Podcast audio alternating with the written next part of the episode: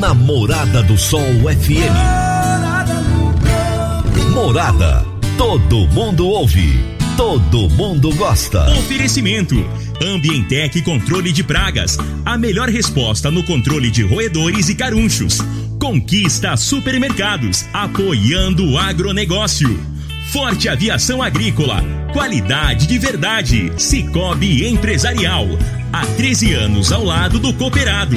Rocha Imóveis. Há mais de 20 anos responsável pelos mais relevantes loteamentos de Rio Verde. Morada no campo. Morada no campo. Morada FM. Vino Ronaldo, a voz do campo. Boa tarde, meu povo do agro. Boa tarde, ouvintes do Morada no Campo. Seu programa diário para falarmos do agronegócio de um jeito fácil, simples e bem descomplicado, meu povo. Como é bom estar com vocês novamente nessa quarta-feira, meio da semana. Chegamos no meio, dia 17 de março de 2021. Um momento em que a cidade está prestes a, a ter grande parte do comércio fechado, né? Ano passado a gente achou que 2021 seria um ano totalmente diferente do que foi 2020. Uma pena que não é, né? Mas nesse momento nós precisamos de muita cabeça fria, muita tranquilidade. E uma das coisas. Ontem eu deixei um recado aqui, inclusive no programa, a pedido até do Dr. Wellington Carrijo, pedindo para a rapaziada maneirar aí nas festas, é, ter um pouquinho mais de preocupação com a saúde, não só dos pais, dos avós, mas da saúde deles mesmos, dos jovens, né? Porque já, já essa questão da mutação, da cepa e tal. Enfim, vamos colocar a cabeça no lugar nessa hora, ter muita compreensão é, e muita tranquilidade, gente. Eu sei que é difícil falar em tranquilidade no momento desse, mas é isso que é necessário: ter tranquilidade cabeça fria, respirar. O mundo não vai acabar, tá? O mundo não vai acabar. Nós estamos passando por um momento que daqui a pouco já é passado e a gente vai falar disso para os nossos filhos, netos e, e vai ser história, tá bom? Nós estamos no ar no oferecimento de Ambientec, controle de pragas, forte aviação agrícola, conquista supermercados, Cicobi Empresarial, Rocha Imóveis, Consub Agropecuária e Park Education. E o meu entrevistado de hoje será Paulo Garolo. Recentemente o Paulo esteve aqui e nós iríamos falar sobre tecnologia, biotecnologia na agricultura. E acabou que o assunto enveredou para um outro rumo e nós falamos de enfesamento, né? Enfim, mas hoje nós vamos falar de biotecnologia na agricultura. Paulo Garola é engenheiro agrônomo, especialista em milho, e nós vamos bater um papo daqui a pouquinho. Vamos agora às notícias agrícolas. Se tem notícia, você fica sabendo no Morada no Campo. Morada FM. Revisão na expectativa de produção divulgada pela Conab mostra incremento na produtividade goiana de soja, trigo, sorgo e girassol, além de um alto volume para a produção de milho. A produção de grãos em Goiás deve alcançar um total de 27 milhões 980 mil toneladas na safra 2020-21. Com esse incremento, na expectativa, o aumento esperado chega a 1,6% em relação à safra anterior, que foi de 27 milhões 550 mil toneladas. Bom, mas falando em expectativa de produção, a estimativa na produção de trigo em Goiás continua elevada, com a expectativa de aumento de 161,5% em relação à safra anterior, fazendo com que o estado espere colher 241.600 toneladas do grão.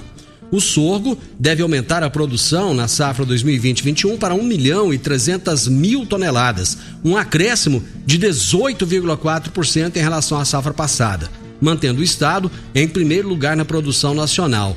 Enquanto a expectativa da produção de girassol no estado deve ultrapassar a de Mato Grosso nesta safra, elevando o estado ao primeiro lugar no ranking nacional.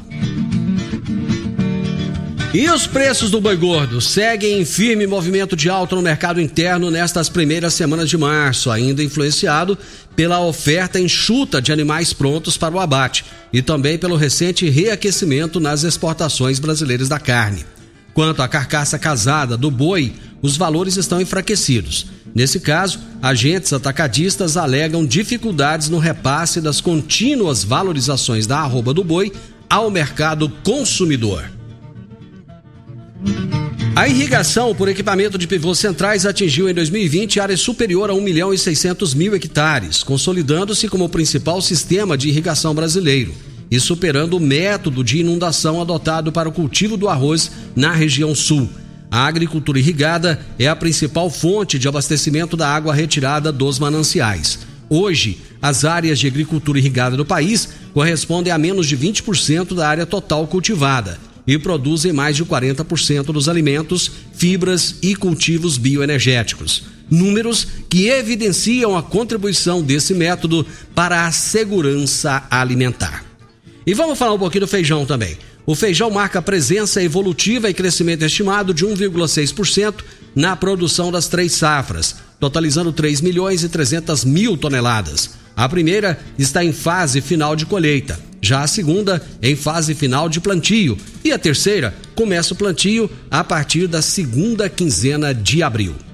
Para mais informações do agronegócio, acesse www.portalplantar.com.br. Praticamente todas as empresas do agronegócio operam internacionalmente. O momento é agora ser bilíngue e encontrar oportunidades em todo lugar. Você está preparado para a revolução no mercado de trabalho?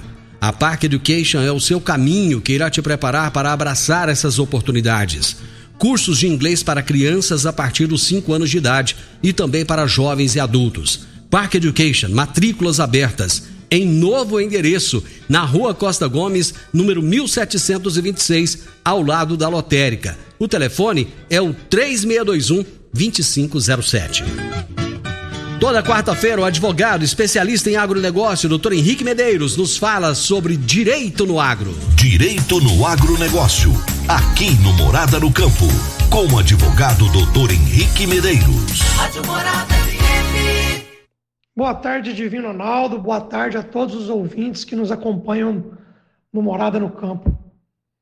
É, hoje eu quero aqui tratar sobre as diferenças entre a CPR e a CCR, conceitos e diferenças. Termos esses que causam grande confusão entre produtores rurais e até mesmo entre os operadores do direito.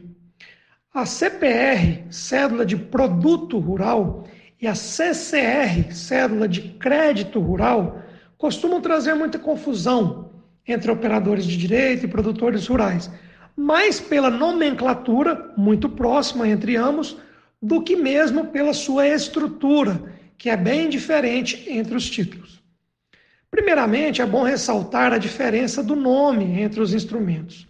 Enquanto a CPR é uma cédula de produto rural, a CCR é uma cédula de crédito rural. Essa pequena diferença, produto e crédito, será importante para determinarmos suas diferenças. Ambos os títulos têm como pressuposto o fomento da atividade agrícola. Porém, ambos possuem estruturas completamente diferentes, a começar pela lei que os criou. Enquanto a CPR é normatizada pela Lei 8929 de 1994, a CCR tem como base o Decreto-Lei 167 de 1967. A cédula de produto rural ela é utilizada para a venda antecipada da produção agrícola, o produto. Por esse título, o produtor rural vende produto rural ainda em formação. Por exemplo, mil sacas de soja, de milho, sorgo, prometendo a entrega para o momento posterior, exemplo, a colheita.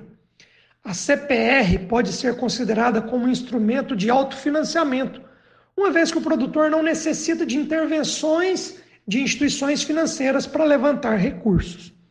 Já a cédula de crédito rural, ela é um título de financiamento rural, crédito, utilizado pelos integrantes do Sistema Nacional de Crédito Rural, bancos, sociedades de crédito, cooperativas, cujo funcionamento é o mesmo de um mútuo tradicional. O financiador no caso o banco ou a cooperativa, libera o dinheiro para o emitente, que é o produtor rural, e este promete pagar o valor acordado em seu vencimento, nas taxas contratadas. É o título mais simples e possivelmente o mais utilizado para o financiamento rural. Senhores e senhoras agropecuaristas, antes de contratar qualquer operação de crédito ou celebrar contratos, busque sempre o auxílio do seu consultor de confiança para que tenha uma melhor orientação nessas relações. Essa foi a dica de direito aplicado ao agronegócio de hoje. Um grande abraço a todos vocês e uma boa semana. Morada no campo, morada no campo. Morada FM. Muito bem, doutor Henrique. Até a próxima quarta-feira. Um grande abraço. Aliás, até a próxima quarta-feira, não. Amanhã, doutor Henrique Medeiros estará aqui. Ele é, aquela turma que veio aqui na semana passada, semana atrasada, não sei, vai voltar amanhã porque nós não esgotamos a pauta, não esgotamos os assuntos, muita coisa ficou em aberta. Então amanhã nós teremos o Dr. Henrique Medeiros aqui no programa. Dicas para você aplicar bem o seu dinheiro. O Cicobi Empresarial oferece as modalidades de aplicação em RDC, Recibo de Depósito Cooperativo, LCA, Letra de Crédito do Agronegócio, LCI, Letra de Crédito Imobiliário e também a poupança. Ajude o seu dinheiro a crescer aplicando no Cicobi Empresarial. Prezados cooperados, quanto mais vocês movimentam, mais a sua cota capital cresce, gente. Cicobi Empresarial, a sua cooperativa de crédito, no Edifício Le Monde, no Jardim Marconal. Vamos pro intervalo? Já já eu volto com a entrevista com o Paulo Garolo.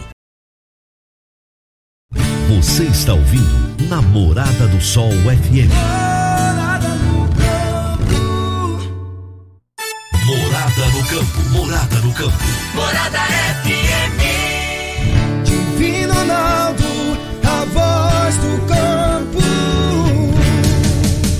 Você sabia que investir em imóveis é um dos melhores negócios que tem, né? É segurança, gente. Minha mãe falava isso quando era criança. Olha, investir em imóvel é segurança. Adquirir um imóvel, seja um lote, casa ou apartamento, é também a realização de um sonho. Mas para que essa aquisição não seja um, um, pesadelo, você precisa de ter um parceiro de credibilidade. A Rocha Imóveis há mais de 20 anos é a responsável pelos mais relevantes loteamentos e empreendimentos imobiliários de Rio Verde. Rocha Imóveis, na Avenida Presidente Vargas, 117, Jardim Marconal. Telefone 36210943. Ontem encontrei o Márcio, lá da, da Rocha Imóveis, batendo um papo com ele e tal.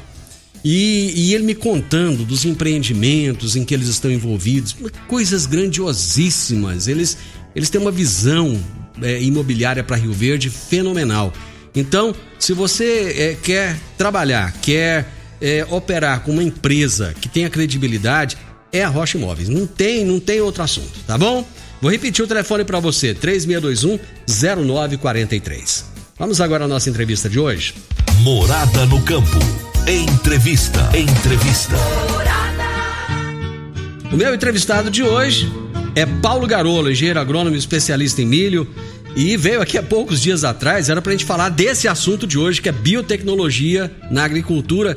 E o assunto acabou enveredando para outros rumos e a gente não falou de biotecnologia. Paulo, como é que você está?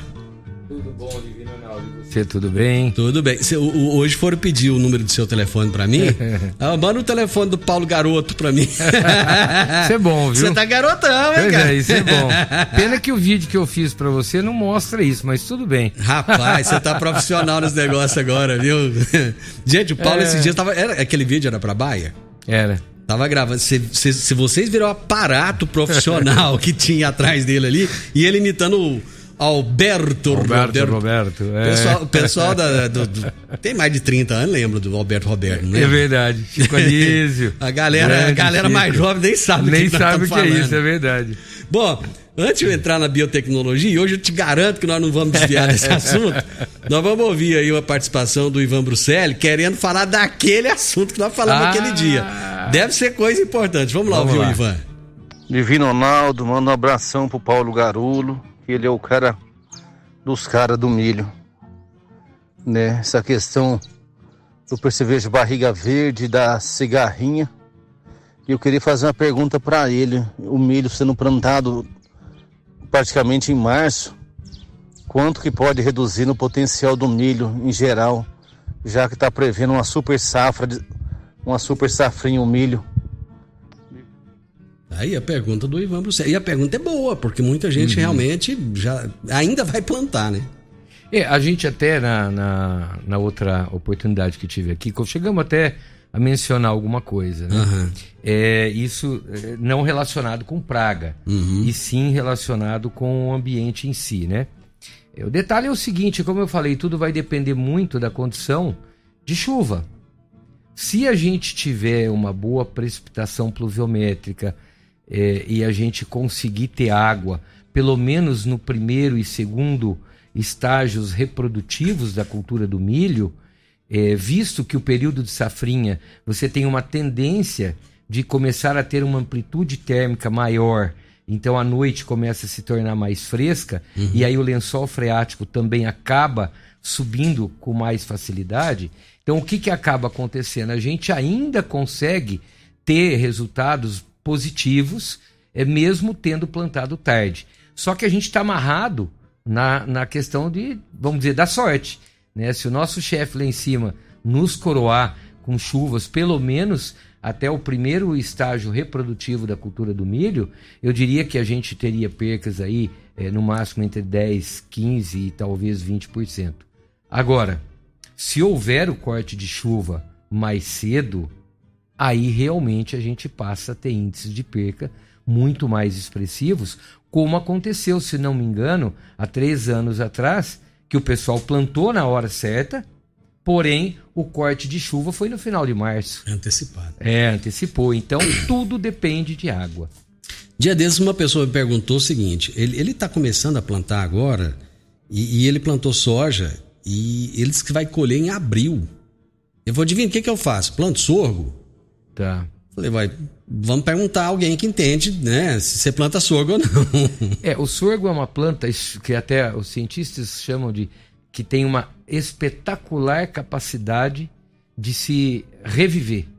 É, a planta de sorgo realmente ela é muito mais tolerante à condição de veranico. Agora sempre lembrar uma coisa, a água é igual vida. Então não é que ela não precisa de água, ela acaba precisando de um volume menor e ela tem momentos que são mais estratégicos na necessidade de água. É no início, porque ela tem um desenvolvimento inicial lento, então no início ela precisa mais água, e no florescimento é o momento que ela também precisa um pouco mais de umidade para que ela possa ter o processo garantido. Então ela realmente é uma planta muito mais tolerante. Ela tem a sua, os seus mecanismos próprios de se defender em relação à, à restrição hídrica. A- a- não sei se você já notou, é um detalhe engraçado, eu não quero deixar passar a oportunidade de dizer. É comum você em áreas de sorgo, quando você pega estiagens de 15, 20 dias, e a hora que você sai da lavoura, você percebe a tua roupa todinha manchada de branco. Eu nunca tinha prestado atenção nisso. Isso é cera. Essa é uma das defesas que é natural da planta. Ela, para se defender com a perca de água, ela começa a aumentar a camada de serosidade, porque ela perde menos água Uhum. e ela consegue se manter. Então, é, é- é normal você. Isso, isso eu gosto de citar porque é uma forma que você enxerga. Um dos é mecanismos fantástica, da natureza que você consegue visualizar. Ela aumenta a produção de cera e essa cera gruda na, Uhum. na roupa da gente. Né? Então você sai da lavoura, você percebe que você está todo cheio de, de riscas esbranquiçadas, que é exatamente Uhum. a cera que você vai passando na folha, no, no, no caule, né? E ela vai grudando na roupa da gente. Isso é uma defesa É, da planta em relação à perca de água. O Jean tá concordando, já deve ter acontecido com ele. Então. Já viu, né? É isso aí. Bom, vamos falar de biotecnologia? Vamos lá. A biotecnologia, no primeiro momento, assim que se começou a falar nesse assunto no Brasil, gerou uma série de controvérsias e a mídia foi para cima e as pessoas, eh, sem entender bem, eu acho que até hoje nem entende muito bem né, o que, que é, e eu acho que seria uma excelente oportunidade de você esclarecer a população em geral o que, que é a biotecnologia. Lembrando que bio significa vida, Vida. né? O que, que é então biote- biotecnologia? Aliás, legal, porque é a tecnologia da vida, Da né? vida, isso. É. Na verdade, o que ocorre, a gente, dentro do avanço do que a gente chama de engenharia genética, Uhum. né, a gente conseguiu descobrir mecanismos e que, que são oriundos também da natureza. É, é, e que a gente consegue trazer a planta, seja de milho, seja a planta de soja, que também a gente tem a biotecnologia já inserida, seja na planta do algodão, que também tem a biotecnologia, a gente consegue inserir de forma a não agredir nem o ambiente e nenhum ser vivo também. Nem, não estou falando nem só do homem, não. É qualquer outro ser vivo que existe na Terra. Não é agredido por essas mudanças que a gente consegue trazer à planta e buscando recursos de organismos vivos para trazer benefícios às plantas no sentido de proteção. Então, hoje, a biotecnologia agrícola está muito voltada à proteção de plantas em relação a pragas. Então, é um processo, é, um, é uma forma que a gente usa. A gente também tem a biotecnologia voltada a plantas, no sentido delas se tornarem é, é, tolerantes a alguns herbicidas, porque eu posso aumentar o uso de um, um, um produto que possa ter uma, nos trazer um controle melhor do, do mato e a, acaba protegendo a planta e diminui, é claro, a perca de produtividade. O grande fundamento da biotecnologia é imaginar o seguinte: nós precisamos garantir a sustentabilidade do planeta. Um planeta onde a gente tem uma previsão que nós vamos atingir é, é, é, até o ano de 2050, nós vamos passar de 10 bilhões de habitantes. Uhum. Como que nós vamos produzir alimento para todo esse povo sem aumentar as áreas de plantio? Então nós precisamos, na verdade, aumentar a proteção das nossas plantas porque nós já nem temos mais muito por onde abrir área. É, hoje seria quase que impraticável e insustentável ficar abrindo mais áreas para aumentar a produção de, de alimento. Então a gente tem que aumentar a produção na mesma área, que é o que a gente chama de produtividade, é o incremento da produção no mesmo tamanho de área. E a biotecnologia, ela veio como um instrumento para nos ajudar a isso, atingir um maior volume de produção de alimentos sem precisar aumentar áreas de plantio. E com isso, a gente preserva a natureza e acaba trazendo uma agricultura muito mais sustentável. Então é para isso que veio a biotecnologia e sempre usando processos naturais. Ou a gente busca cristais, proteínas de seres vivos, ou a gente consegue trabalhar dentro da própria planta produção de proteínas que conferem a defesa da planta. Então, é sempre de forma é, usando a vida como a base e nada, vamos dizer, é, fabricado. Bom, nós vamos, nós vamos continuar esse assunto já já, que eu, isso me abriu algumas, alguns leques aqui. Vamos para o intervalo, já já a gente volta. Morada no campo, morada no campo. Morada FM. Divino Ronaldo, a voz do campo.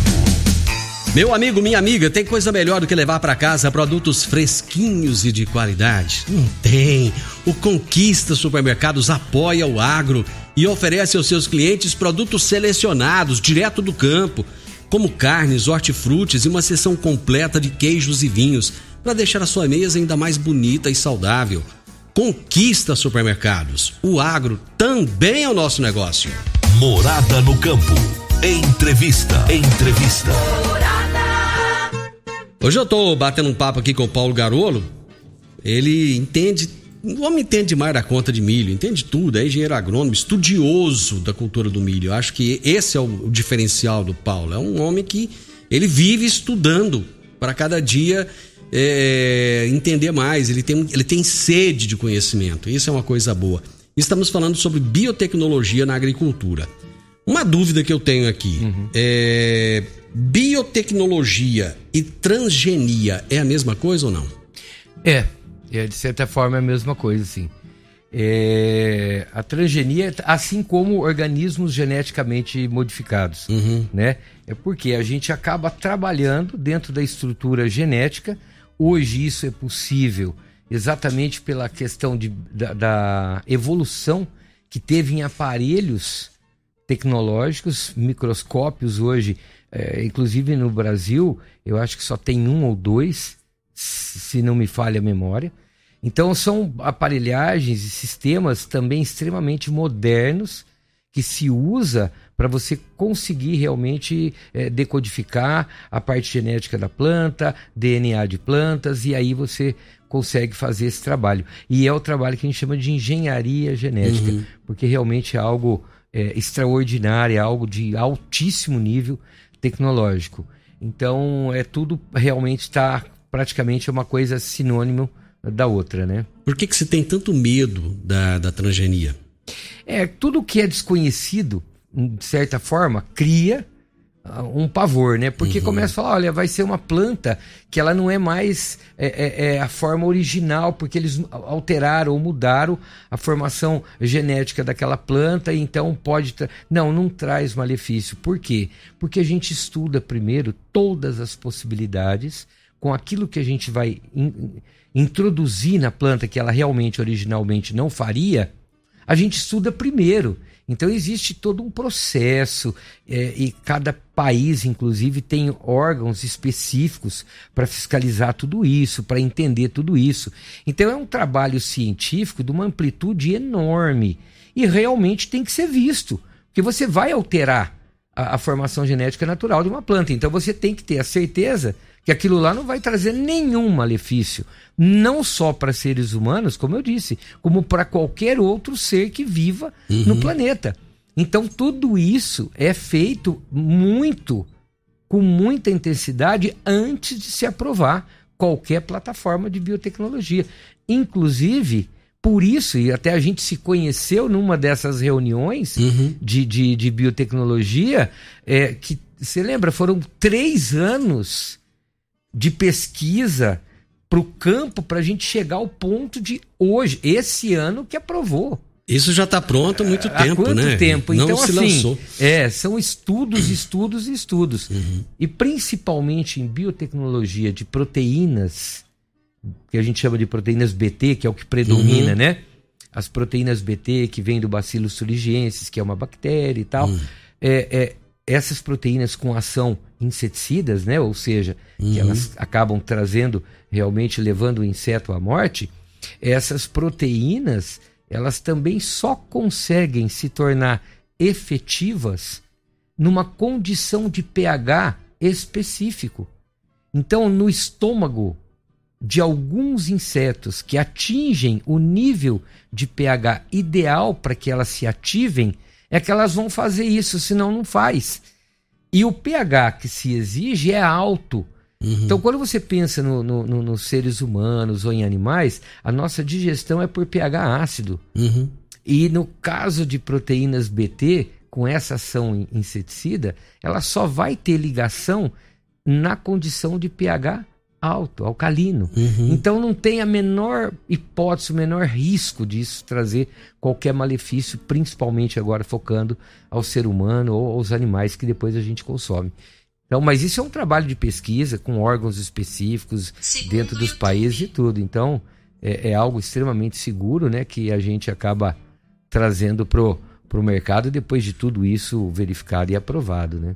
Como é que essas proteínas são manipuladas? Bom, as proteínas em si elas foram descobertas no Bacillus thuringiensis, que é uma bactéria.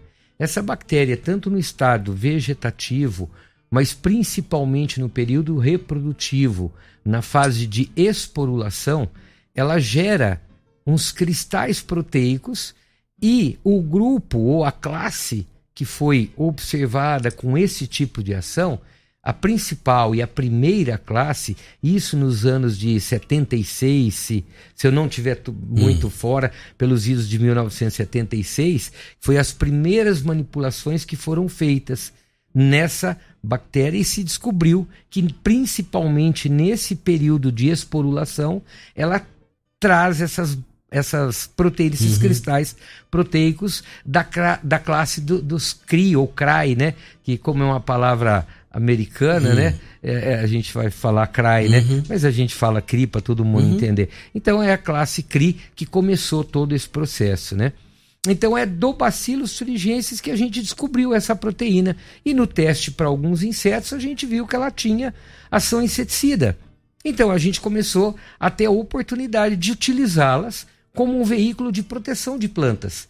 Né? Porque a, o grande fundamento da biotecnologia, na verdade, é aumentar a proteção da planta Uhum.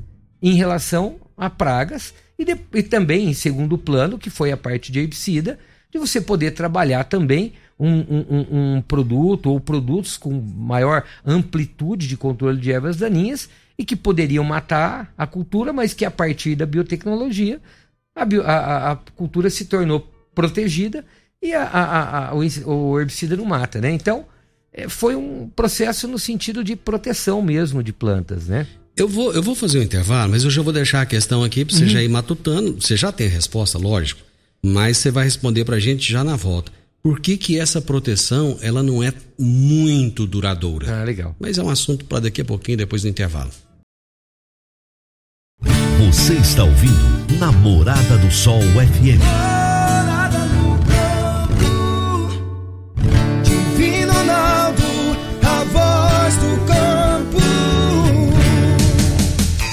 Agricultor, quanto a sua lavoura poderia produzir mais, mesmo enfrentando períodos de seca durante a safra? Eu estou falando do uso de gesso agrícola, que nutre as plantas, corrige o perfil do solo, garante o melhor aproveitamento da água e também dos nutrientes.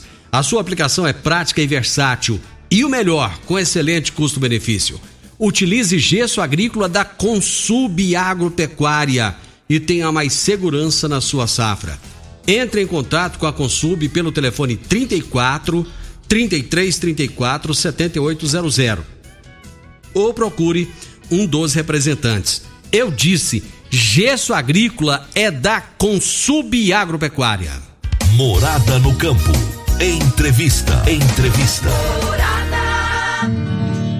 Ô Paulo, eu já deixei a pergunta é, para você antes do intervalo, né? Por que que essa proteção não é tão duradoura? Então, principalmente olhando a, a biotecnologia do ponto de vista de proteção de plantas em relação a inseto. Por quê? Porque, na verdade, o que ocorre? Toda tecnologia tem um manual de instrução. Qualquer tecnologia que você compre, comprei um celular novo, ele tem um manual de instrução.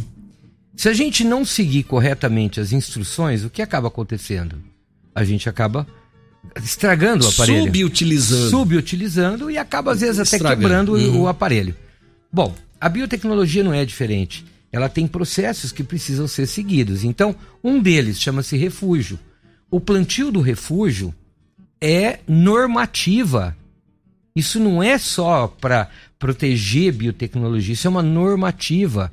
E a gente deveria fazer de forma correta. Para o nosso ouvinte que não sabe o que é o refúgio, explica aí rapidamente o que é o Isso. refúgio. O refúgio é uma porcentagem da lavoura que tem que ser mantida com milho não BT, ou soja não BT, ou algodão não BT. Uhum. Seria seja, convencional. Uhum. Convencional, exa- pelo menos do ponto de vista das proteínas de proteção em relação a pragas Certo. tá? Para herbicida não, mas em relação à praga sim. Ela tem que ter uma parte que não pode ter as proteínas. Então é um milho convencional no princípio de proteção de praga. Existe um percentual é, é, exigido para esse refúgio? Existe Hum. hoje para milho 10% do volume total que se utiliza de biotecnologia, 10% tem que ser sem proteínas BT e para soja e algodão 20% da área tem que ser sem biotecnologia BT. Então, isso tem que ser seguido. E tem muita gente que não segue?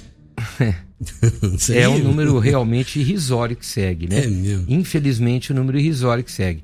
É, isso é um ponto que dificulta muito a, a permanência da- da- das proteínas funcionando. Por quê? Porque quando a gente criou tudo isso, descobriu e trouxe a oportunidade de utilizar, qual foi o princípio básico? É que é o seguinte: nós sabemos que produtos químicos são importantes também no manejo de pragas. Semana, a outra semana que eu vim, não falamos sobre isso na cigarrinha? Então, nós não temos biotecnologia para cigarrinha. Então, nós temos que trabalhar com o quê? Com produtos químicos e apoio de biológicos. Tá. Agora, a biotecnologia, ela veio por quê? O que, que a biotecnologia se propôs? A eu ter uma proteção maior e talvez nem precisar, ou quando precisar, utilizar um apoio de um produto químico, muito possivelmente eu vou usar menos vezes do que a gente vinha utilizando. Então, o que a gente trouxe foi isso, uma oportunidade para a gente minimizar o uso de defensivos químicos Uhum. e utilizar a biotecnologia. Só que a gente já sabe que na natureza, a natureza é perfeita. Ela também tem insetos numa minoria, mas uma minoria muito grande mesmo, que já são automaticamente resistentes a isso tudo. E essa Então, resistência aumenta cada quando- vez mais. Quando a gente faz o refúgio, Hum. a gente dá oportunidade para aqueles insetos que, porventura, sobrarem, porque já são resistentes às proteínas, Hum. se cruzarem com aqueles que não são e que Hum. estão dentro do refúgio. E como o gene, vamos dizer, a, a- a- descendência, o que pra- vai prevalecer na genética é que a resistência a proteínas ela é recessiva, ou seja, o gene de, de suscetibilidade ele domina o gene de resistência. Uhum. Então, um inseto que cruzou um resistente que cruza com um não resistente, o que, que prevalece? Não resistente, porque é o gene dominante. E qual que é a dificuldade do pessoal é, é, seguir essa norma aí e, e- e fazer o refúgio? Então, isso vai muito de pessoa a pessoa, né? É, a grande verdade é, houveram momentos que, as- que a própria, digamos que o próprio mercado não contribuiu. Hum. Eu, eu também digo que a culpa não é. Aliás, aqui nós não estamos dando culpa Não a tem ninguém. culpa, não tem. É, mas, é, lembrando que o próprio mercado, no início, contribuiu de forma desfavorável. Por quê?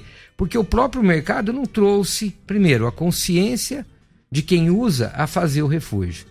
Segundo ponto que aconteceu, a própria indústria também nem todo mundo tem esse comprometimento de trazer opções de híbridos de refúgio ou cultivares de soja de refúgio também com alto padrão de produtividade.